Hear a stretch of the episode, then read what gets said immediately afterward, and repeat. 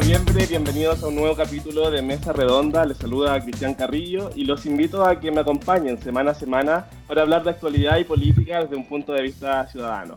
Por supuesto, todas las semanas tendremos interesantísimos invitados aquí en www.aerradio.cl y también por las pantallas de Mundo Televisión, de lunes, cada lunes a las 19.30 horas a 21 horas.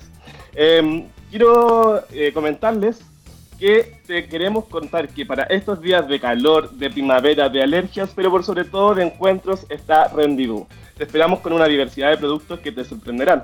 Una gran variedad de café 100% de grano, sumados a sus exquisitos frozen coffee, jugos naturales, batidos, frozen yogurt y mucho más. Encuéntralos en sus locales frente a Plaza Independencia por Aníbal Pinto, Concepción, en Mall Plaza Trébol, Talcahuano, y en su nueva sucursal de Mola Arauco de Coronel. Si quieres saber más, búscalos en Instagram como Rendibú. Ya sabes, en Rendibú hacemos rico lo que te hace bien. Queridos amigos, nos vamos a una pausa musical y de inmediato volvemos con nuestra invitada de esta semana, eh, que se la voy a presentar a continuación. No se desconecten.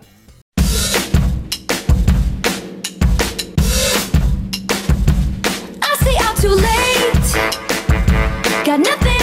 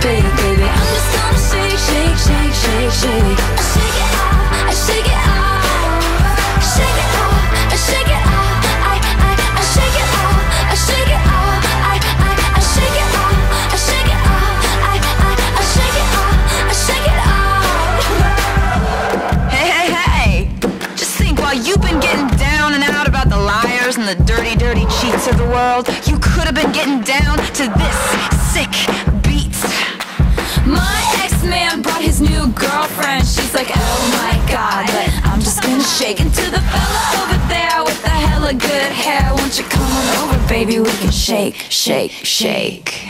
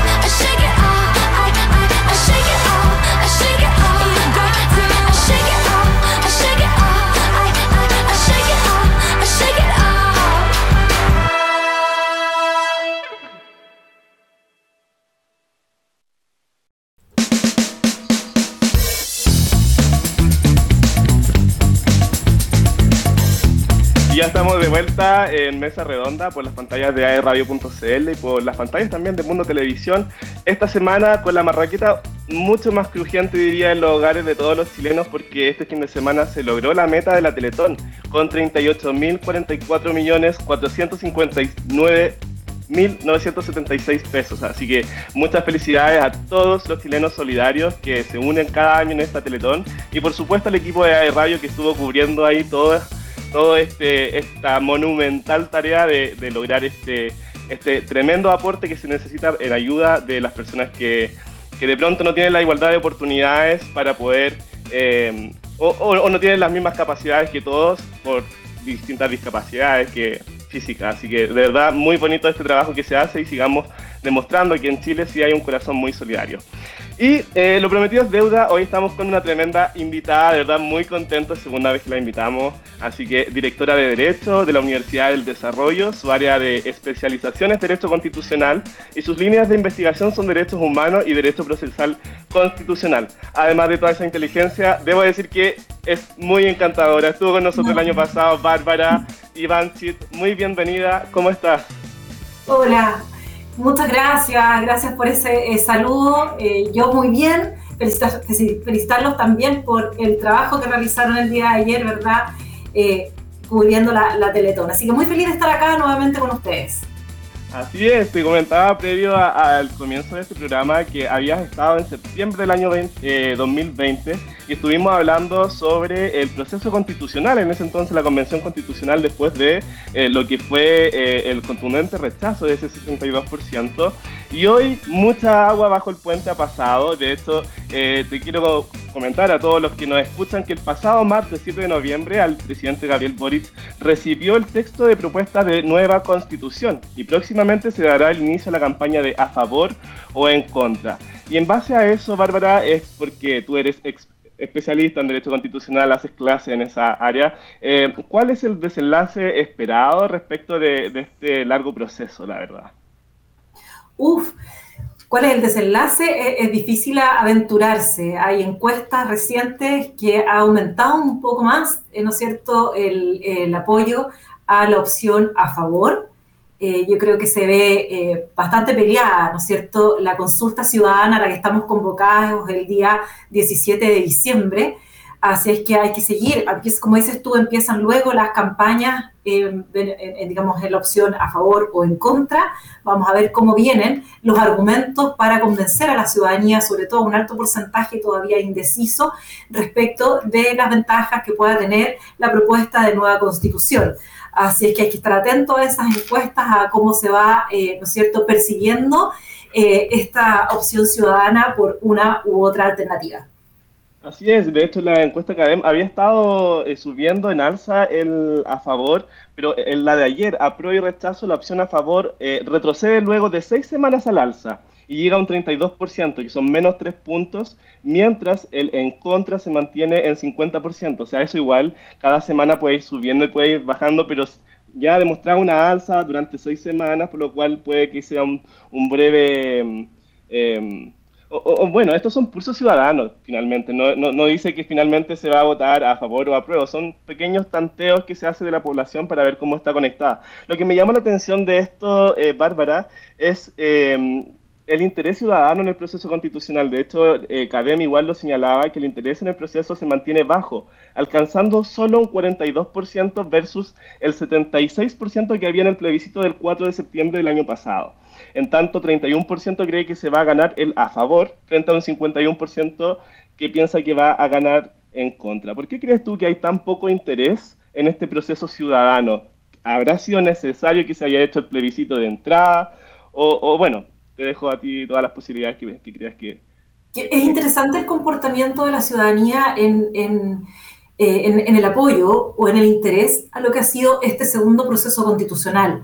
La verdad es que, como dices tú, si uno ve el porcentaje de apoyo que tuvo, ¿no es cierto?, la opción eh, a favor de un proceso constitucional eh, en el proceso anterior eh, versus el interés que ha tenido la ciudadanía ahora, yo creo que uno puede atribuirlo primero a que eh, a ver, en primer lugar, esa, esa eh, plebiscito en el que se nos consultó si queríamos o no abrir paso a un proceso constitucional, recuerda que todavía era un voto voluntario. ¿ah?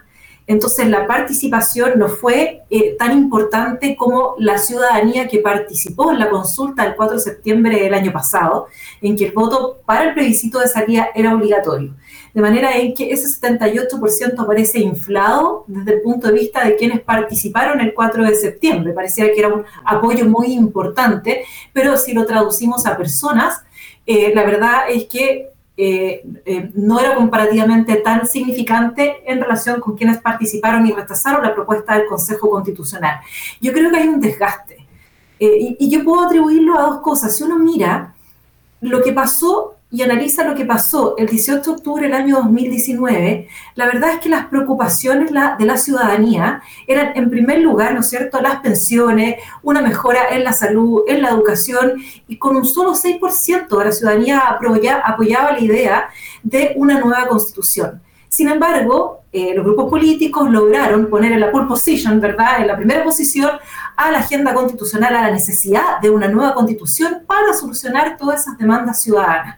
Luego del primer proceso constitucional fallido, como tú bien lo decías, ya yo creo que la ciudadanía está cansada. Yo creo que hoy día los temas que le preocupan a la ciudadanía siguen siendo los mismos que le preocupaban en el 2019, pero agravados con el hecho de que, uno, no se obtuvo una constitución el año pasado que fuera la casa de todos. Y segundo, tampoco han habido avances en esas políticas públicas que a la ciudadanía realmente le importan. Y yo creo que hoy día, si le preguntamos, se suma a las anteriores claramente la preocupación, ¿no es cierto?, por la delincuencia y por el crimen que estamos viviendo hoy en día. Yo creo que hay un agotamiento, yo creo que... Eh, el interés de la ciudadanía hoy día, más que en el proceso constitucional, está en esos temas que les afectan directamente. Yo creo que eso puede ser una explicación a eh, a este proceso. Creo que hay otro factor que es que en este proceso eh, la forma que se dibujó, ¿no es cierto?, a través del trabajo de un comité de expertos, en cierta forma le permitió a la ciudadanía descansar y decir, ok, hay un grupo capacitado que además era equilibrado, que va a presentar un anteproyecto que al parecer la ciudadanía confió en que iba a ser un proyecto sensato, dadas las personalidades que intervinieron en la elaboración de ese anteproyecto. Y hoy día obviamente está concitando más interés, por eso es que se están abriendo más foros, más entrevistas, más... Eh, instancias de conversación para imponerse del contenido de esta propuesta constitucional. Pueden ser esos los factores que, que, hayan influido en el fondo. Sí, de todas maneras, y, y ese desinterés ciudadano de pronto eh, bueno, hay que revertirlo de alguna forma, porque este 17 de diciembre es voto obligatorio para todos los ciudadanos chilenos. Y, en base, ya yéndonos, primero a la forma, Bárbara, eh, ¿cómo ha sido este nuevo proceso constitucional? ¿Se han respetado los quórum? ¿Hay mayorías? Eh, algo hemos discutido con otros invitados que hay, mayorías en temas más eh, de materia orgánica constitucional y menos mayorías en materia de derechos fundamentales. ¿Cómo lo, lo, analizas tú, eh, este texto constitucional desde la forma?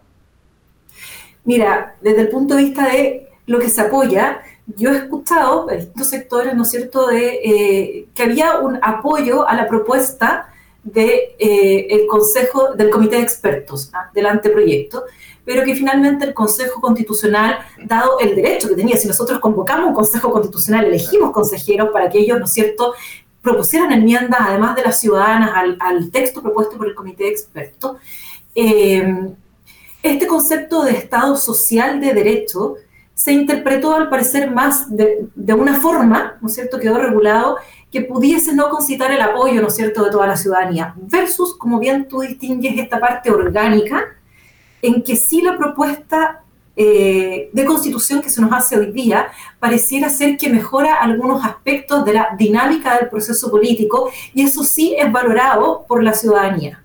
Entonces, yo creo que las mayores diferencias, salvo aspectos técnicos que pudieran gustarnos, que hubiéramos preferido que hubiera sido así, que el Tribunal Constitucional, los ministros se hubieran elegido de esta, de esta manera, etc., eh, son los temas de principios de derechos fundamentales y de cómo se recogen esos principios los que estarían produciendo estas mayores divisiones eh, en la opinión ciudadana respecto del apruebo, o sea, del a favor o en contra del texto constitucional. Perfecto, sería mucho más valórico en, ese sentido, ¿o no? Sí. Yo creo que sí. Yo, yo creo que eh, el tema es cómo se recoge fundamentalmente la idea de un Estado social y democrático de derecho, mm. eh, de cuál es el rol que va a tener que tener el Estado de acuerdo con esta propuesta y con lo que se quería en definitiva, lo que siempre se criticó de la constitución vigente era que relegaba a un, al Estado a un muy segundo plano y que eso habría impedido la concreción o materialización de los derechos sociales, que estos estaban consagrados, se decía, se dice que están consagrados en la constitución vigente de una manera más eh, de eh, libertad, de elegir yo el sistema, que de prestación. Es decir, el Estado tiene una obligación más de medios que de resultados. No, no, no lo obligan la Constitución no lo estaría obligando a proveer esos derechos. Esa es una forma de interpretar la Constitución vigente. La verdad es que hoy día el artículo tercero consagra el principio de servicialidad, el Estado está al servicio de la persona humana y por lo mismo sí tiene un rol en la prestación de estos servicios. De, de estos derechos sociales, las formas también cómo se garantizan. Y ahí hay una diferencia importante entre la constitución vigente y la propuesta de nueva constitución respecto de la protección a través de una acción de cumplimiento a estos derechos sociales. Entonces, eh, el cómo se, eh, se mira al Estado hoy día en esta propuesta, cuál es el rol que tiene que tener, eh, es el enfoque, yo creo que hay un divorcio entre lo que se esperaba que fuera el Estado social democrático de derecho y lo que quedó en el texto. Perfecto, y estoy muy de acuerdo porque finalmente quienes hicieron este acuerdo van desde el partido, desde la Unión Demócrata Independiente hasta el partido, no, el Partido Comunista no, pero hasta eh, bien, bueno, transversal de derecha a izquierda, pero no se puede esperar que tengan una misma concepción de lo que era un Estado social y democrático de derecho.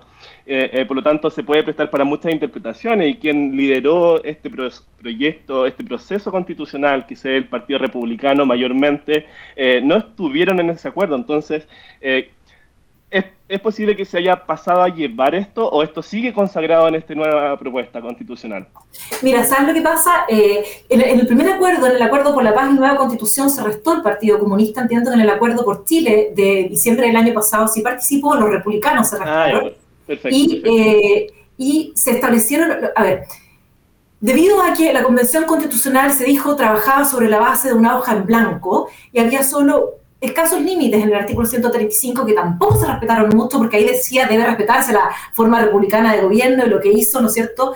La, Convención Constitucional fue desconocer la forma republicana, dijo esto es un Estado plurinacional, bueno, fue decir, mire, vamos a trabajar sobre la base primero de tres, órganos, tres órganos importantes, ¿verdad? Eh, la, eh, la Comisión de Expertos, el Consejo Constitucional y el Comité Técnico de Admisibilidad, más la participación ciudadana a través de distintas instancias eh, pero vamos a partir de la base de 12 puntos, de 12, eh, eh, digamos, pilares que tienen que respetarse en el nuevo texto constitucional. Entonces, se estableció bases mínimas o fundamentos constitucionales mínimos y dentro de esos el Estado social y democrático de derecho.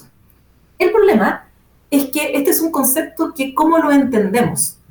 Y la bajada de lo que es el Estado social y democrático de derecho es donde encontramos, ¿verdad?, estas diferencias porque lo podemos entender de distintas maneras. Si tú me dices, ¿quedó consagrado el Estado social y democrático de derecho? Sí, el artículo eh, eh, primero de la Constitución lo dice expresamente, de la propuesta. Chile es un Estado social y democrático de derecho.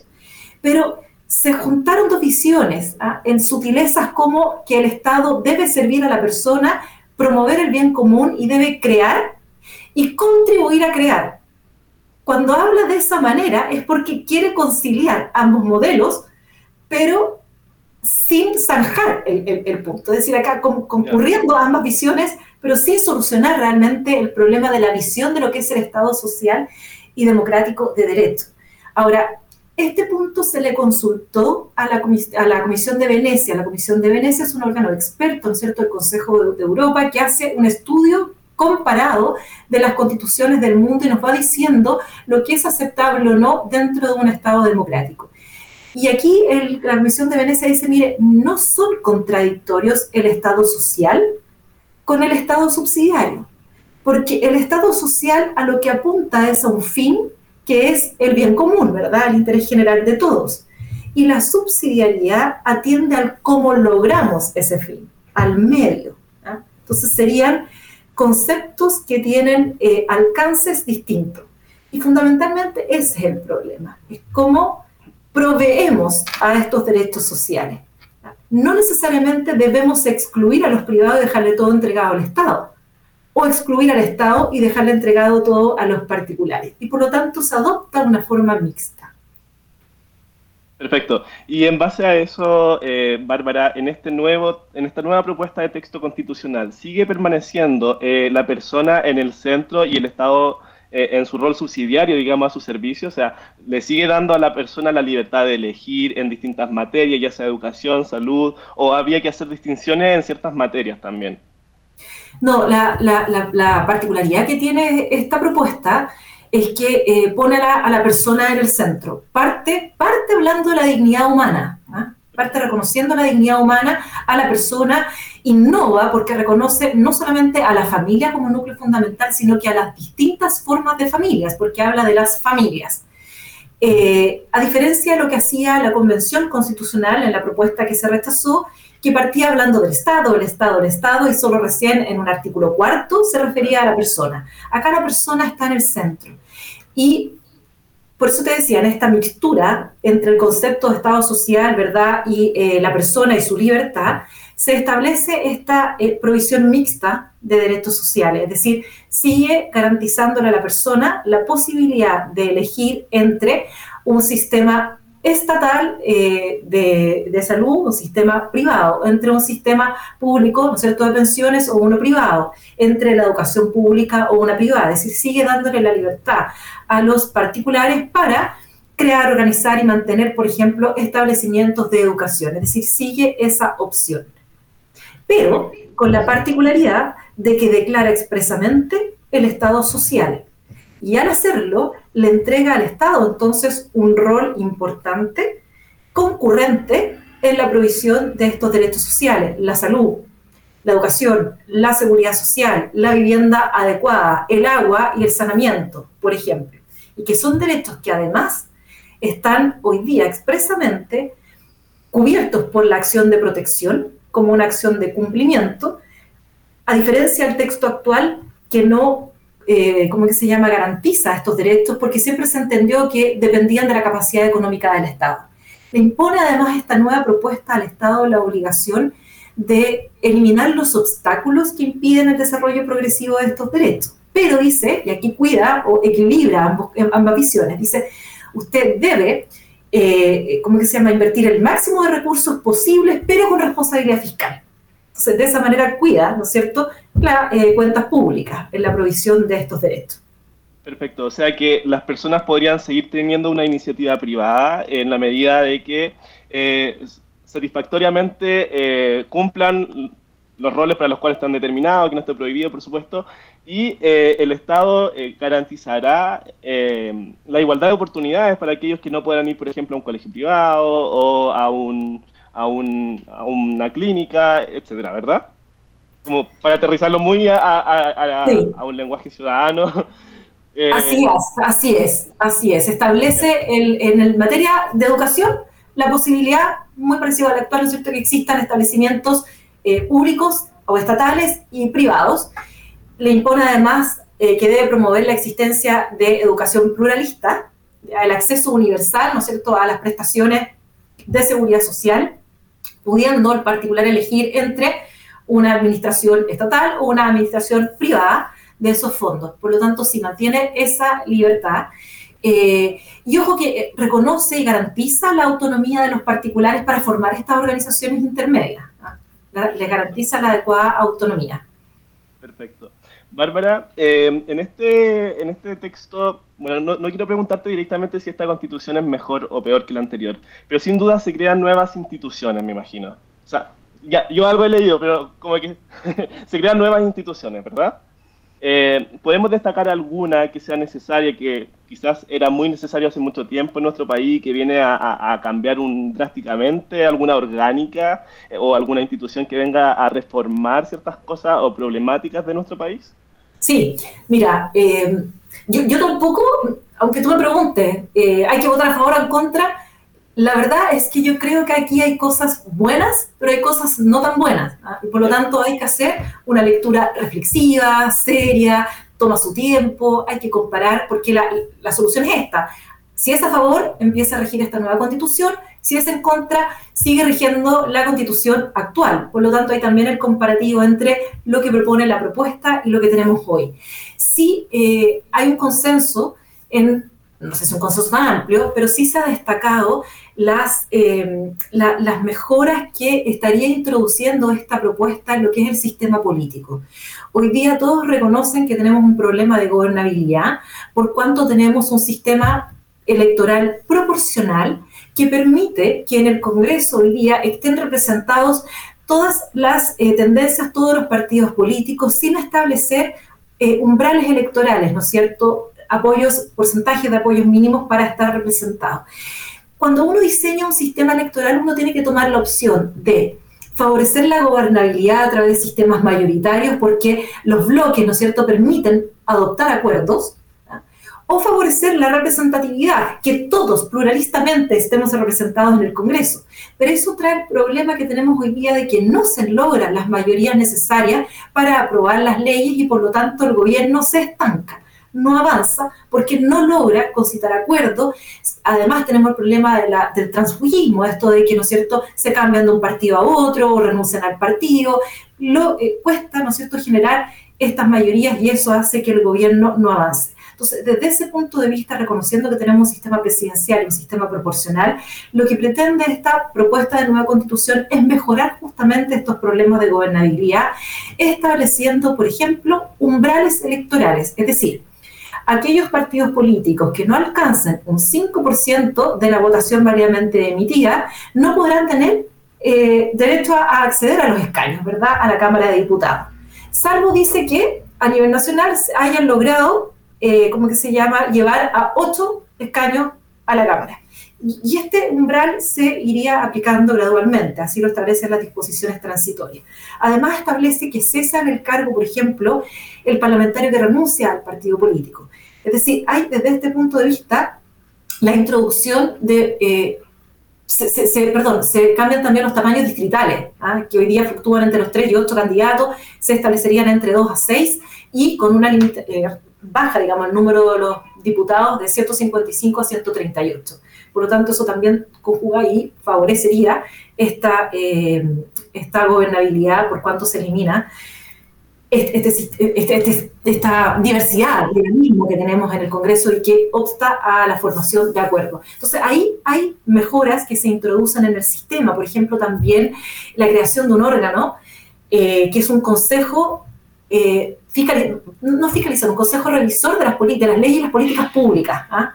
que es autónomo, que es independiente y que estaría revisando, ¿no es cierto?, la efectividad de las leyes, el, financiamiento de las mismas, para mejorar también y modernizar el Estado.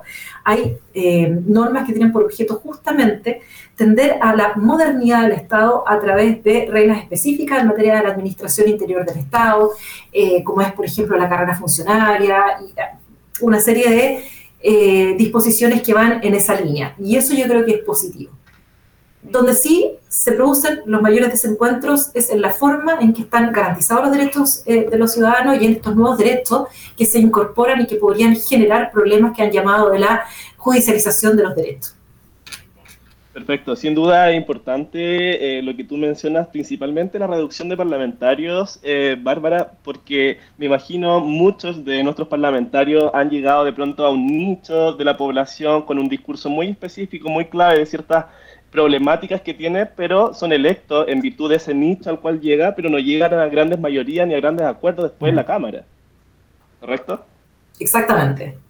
Y y, otra, digamos, eh, eh, establece también, ¿no es cierto?, es que los independientes tienen que asociarse a alguna bancada y lo que va formando también y va eh, tendiendo hacia esta formación de acuerdos y eso también es valorable. Sí, hay otra, hay otra innovación, ahora no sé cómo va a funcionar, pero lo que se criticaba mucho en materia de poder judicial era la superintendencia directiva correccional económica que tenía la Corte Suprema sobre los tribunales inferiores, y esto hace en definitiva que se atenta un poco en contra de la independencia del Poder Judicial, por cuanto la Corte Suprema, que es la que eh, promueve, ¿verdad?, a los que, evalúa a los eh, jueces de los tribunales inferiores, es incumbente y por lo tanto eh, era necesario crear un órgano más autónoma, autónomo que interviniera el nombramiento y así lograr avanzar hacia la independencia interna del Poder Judicial. En eso también hay una innovación en la propuesta de nueva constitución, lo mismo en la integración del Tribunal Constitucional, en la forma de nombramiento,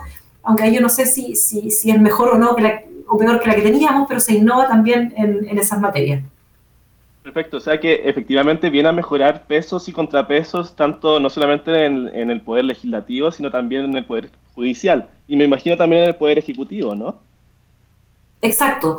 Eh, sí, se mantiene, se mantiene la iniciativa exclusiva del presidente de la República en todo lo que son ciertas leyes que irroguen gastos, y eso es, eh, importante para la eh, estabilidad presupuestaria, ¿verdad? La estabilidad fiscal. Se mantiene la autonomía del Banco Central, se revisan las competencias del Tribunal Constitucional, que era un órgano tan cuestionado, incluso hubo algunos que sostenían que debía eliminarse el Tribunal Constitucional, o al menos la, ¿cómo se llama?, el control preventivo del tribunal. Finalmente se deja el control, se elimina el control preventivo obligatorio, el control de fondo de las reformas constitucionales son un control de forma y por lo tanto también hay una revisión eh, del eh, funcionamiento del Tribunal Constitucional, se establece una integración impar, no par, que antes el voto dirimente del presidente del Tribunal Constitucional también generaba problemas y, ahora eso se...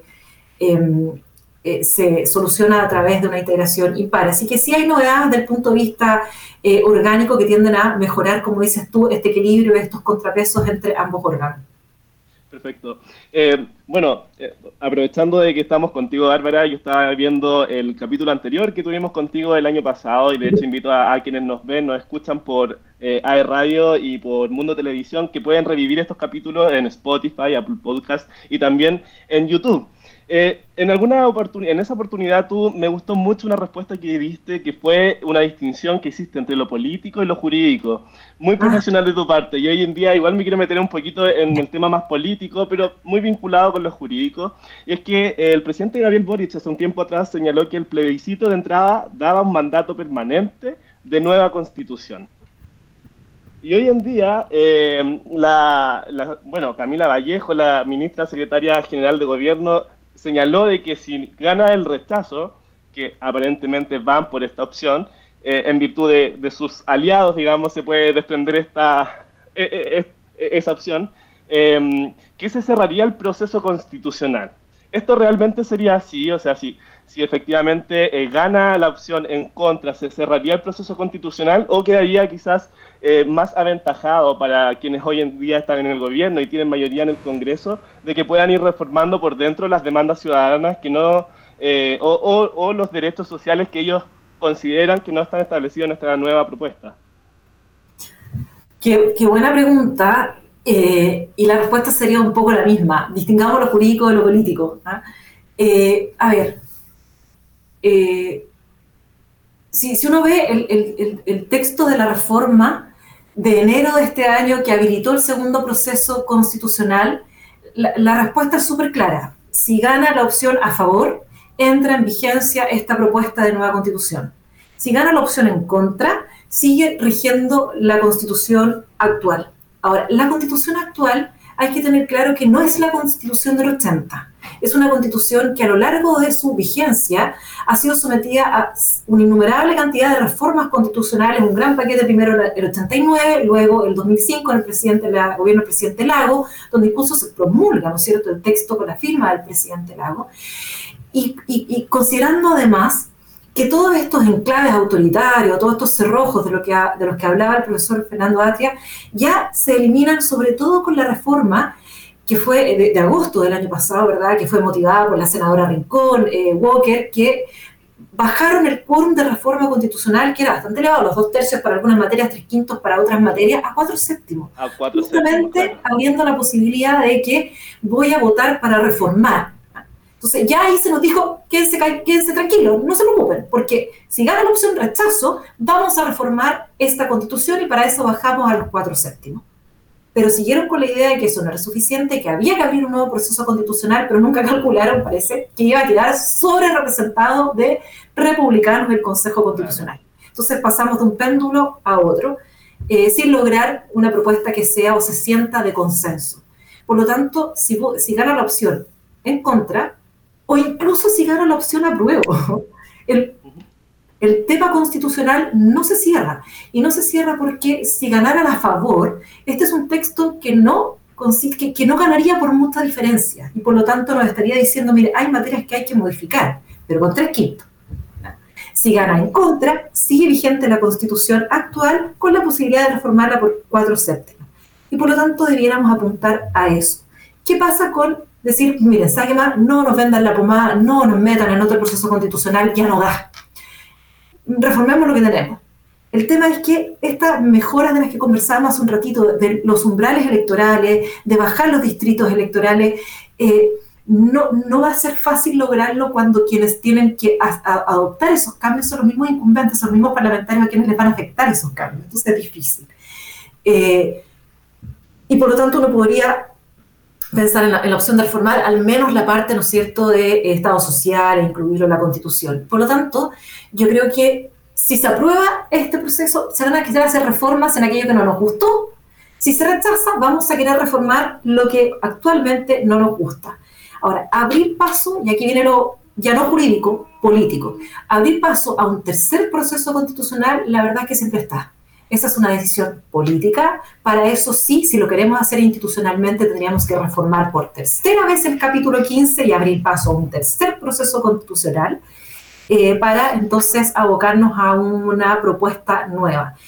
Yo creo que, eh, que la ciudadanía eso hoy día, eh, no, digamos, no es la primera necesidad. Yo creo que no, no va por ahí. La ciudadanía yo creo hoy día lo que quiere es que solucione los problemas del día a día el tema de la delincuencia, el tema de la salud, el tema eh, que, tenemos un sistema de salud colapsado ahora con el fallo ISAPRE, las pensiones, ese es el tema que queremos solucionar. ¿ah? Entonces, eh, seguir enfrascado en un proceso constitucional y no avanzar en las políticas que realmente son urgentes, en las necesidades de la gente, es un poco reírse del ciudadano. ¿ah? Es un poco bypassar, bypassar el objetivo que tiene el gobierno, que es atender a esas necesidades y que fueron las promesas que hicieron cuando saltaron el torniquete, o sea, mejorar las pensiones, mejorar la educación, mejorar la salud, y no se ha avanzado en eso. Entonces, claro, desde el punto de vista jurídico, no, se cierra. Si es a favor, entra a regir esta propuesta, si es en contra, sigue rigiendo la actual, que ya se validó el, 4 de septiembre del año pasado, hoy día se volvería a validar esta constitución si se rechaza la propuesta. Eso, esa, esa es la solución jurídica, así lo dice el texto pero eh, siempre está abierta, digamos, que los políticos vuelvan, ¿no es cierto?, a conversar y a abrir un tercer, eh, un tercer proceso, como lo hicieron en este segundo proceso, este no fue plebiscitado, fue un acuerdo de los partidos políticos. Entonces siempre es, eso está, pero yo creo que ya la, ciudadanía está cansada y quieren que les den soluciones a los problemas del día a día. Poder salir tranquilos pensando en que sí van a poder volver a sus casas. Sí, sin duda la ciudadanía está muy cansada, estamos muy cansados, me, me, me, incluyo, digamos, eh, estamos muy cansados de, todo lo que ha sido este circo desde muchas perspectivas, eh, pero también el senador Jaime Quintana señaló que una constitución más a la derecha puede ser un detonante a un nuevo estallido social. Esto yo lo, lo, vi como una amenaza, sinceramente, Bárbara, y también eh, con esto argumento un poco también más con respecto a lo que tú decías, o sea, si gana él a favor, lo más probable es que este proceso constitucional también siga abierto. Yo creo, porque, porque eh, ¿cómo que se llama? Aún cuando uno se pueda sentir más identificada con este consejo, con esta propuesta que con la anterior, también hay cosas que a uno le hacen ruido. A mí hay cosas que, que por ejemplo, el tema, eh, este tema que se hablaba de las contribuciones, ¿ah? que la vivienda principal está exenta de contribuciones, etcétera, que es un tema más de la ley, incluso como quedó redactado, yo creo que puede dar origen a problemas, porque dice que el inmueble eh, que sirva de vivienda principal al propietario, al propietario, sea que viva solo con su familia, estará exento del pago de contribuciones. Ponte tú la familia, ¿no? el hombre compra la vivienda, se casa, se va a vivir a esa casa con su familia, tienen cinco hijos, se pelearon con la señora y la señora lo mandó para afuera. Y él tiene que arrendar ahora un departamento para vivir. El inmueble que está exento de contribuciones sigue viviendo la familia, pero no el propietario. Y la norma dice que está exento del pago de contribuciones la vivienda principal del propietario. Perfecto. Ya sea que viva solo o la familia, pero si el propietario se va por otro lado. Es un tema súper así legalista, positivista, Mm, claro. estricto, pero puede dar origen a problemas. ¿ah? Es que interpretable. El que podamos rebajar los gastos objetivamente necesarios para la vida, para eh, la- el desarrollo de la familia, ¿qué es eso? Cuando también establece en el 16.20, que me encanta, que dice que tenemos derecho a vivir en un entorno seguro. Y el Estado tiene que adoptar todas las medidas para combatir la delincuencia y especialmente el terrorismo y el crimen organizado, dice la norma. ¿Qué significa vivir en un entorno seguro? Que si a mí me entran a robar a mi casa, yo puedo ir y recurrir de protección y pedirle a los tribunales entonces que adopten las medidas. ¿Qué medidas van a adoptar? Ponerme carabineros afuera de mi casa. ¿Pueden los tribunales meterse en la dotación de carabineros, en la distribución de las fuerzas? Entonces, hay normas que suenan muy bien, pero que pueden generar problemas. Eh, como quedaron eh, redactados. Entonces, uno también, aunque uno puede decir, no, sí, en lo, en lo medular me gusta, pero hay cosas que también hacen ruido y que uno tendría que, que- que revisar eventualmente. Hay, da, da lugar para distintas interpretaciones. Entonces, puede estar abierto. Ahora, las amenazas de que no, entonces nos vamos a un estallido social. No, no, yo creo que la, eh, el sentimiento nacional hoy día no está para eso. ¿ah? Hay otras urgencias. Yo creo que eso no. eh, Perfecto. Y- y- todo puede pasar, pero no me parece correcto. Claro. Y, esta constitución podría reformarse en, en adelante. Eh, ¿Existe la opción de auto, o sea, de ir reformándola? ¿O es como otras constituciones que teníamos antes que no permitían ir reformando? Lo que pasa, a ver, lo que pasa es que siempre se dijo, mira, la constitución del 80 es muy rígida porque establece quórums de tres quintos era la regla general, pero dos tercios para algunas materias, como eran los derechos fundamentales, tribunal constitucional, entre otras. Sin embargo, se reformó en más de 50 oportunidades, un importante paquete de reforma a la constitución de 1900. Se reformó incluso para dar espacio a un proceso constitucional. Y esta propuesta establece, eh, a ver, el anteproyecto consagraba dos caminos. Uno, la reforma constitucional y otra, el reemplazo de la constitución. Esos son procesos que se consagran en algunas constituciones, pero son raros. Es raro que una constitución regule a sí misma cómo eh, hacerse el araquiri Claro. y ser reemplazada. Normalmente las constituciones lo que regulan son las formas en que deben reformarse. Y normalmente como la constitución es la ley fundamental que estructura las bases de todo el ordenamiento jurídico, tiene que tener cierta estabilidad y por eso es que los quórums para reformarla son más altos que los de las simples leyes. Y el quórum que se definió en esta propuesta es el de los tres quintos. De los diputados y senadores en ejercicio. Y ese es un quórum aceptable desde el punto de vista ¿no es cierto? del derecho constitucional. Por lo tanto, esta constitución podría reformarse, sí, por supuesto. Todas las materias se pueden reformar, no hay ninguna cláusula pétrea, salvo, salvo, digamos, que no se logren los tres quintos. Ahora, ¿cuál es el problema que, teniendo, que tenemos llevándolo esto a la práctica? Es que tenemos un Congreso demasiado fragmentado, donde quintos es muy difícil que se logre. En, en- en la, en la com- composición actual, ¿no es cierto?, de nuestro Congreso, más de 21 partidos políticos compartiendo el hemiciclo. Entonces, Complejo. Sí, complejo. sin duda, sin duda te- eh, lo encuentro genial que en, en ese entonces sean esa cantidad, ese quórum, porque finalmente permitiría que las mayorías circunstanciales eh, no vayan cambiando cada vez, cada gobierno vayamos cambiando, eh, o, o ca- o cada parlamento, ca- cada, congreso vayamos cambiando la constitución. O sea, la idea es que se llegue a grandes acuerdos. Y de y ahí-.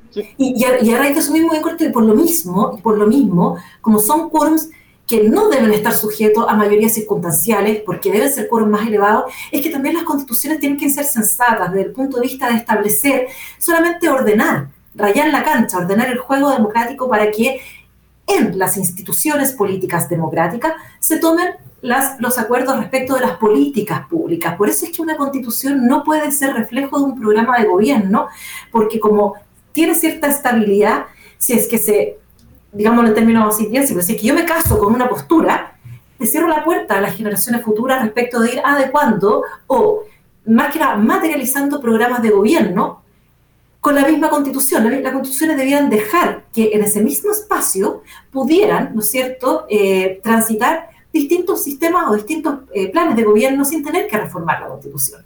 Si es que tuviera, digamos, un diseño más objetivo de los órganos y del juego político en el texto. Perfecto. Bárbara, eh, tenemos que agradecer, por supuesto, a nuestros auspiciadores que están siempre con nosotros, así que nos vamos a una breve pausa musical y volvemos en unos minutos. No se desconecten. You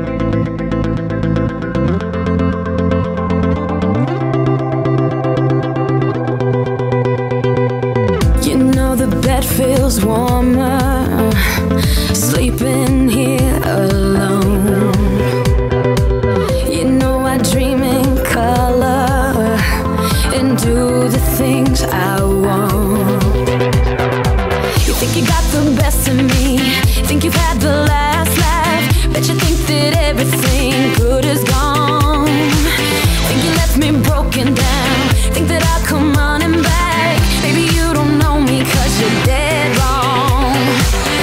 doesn't kill you makes you stronger.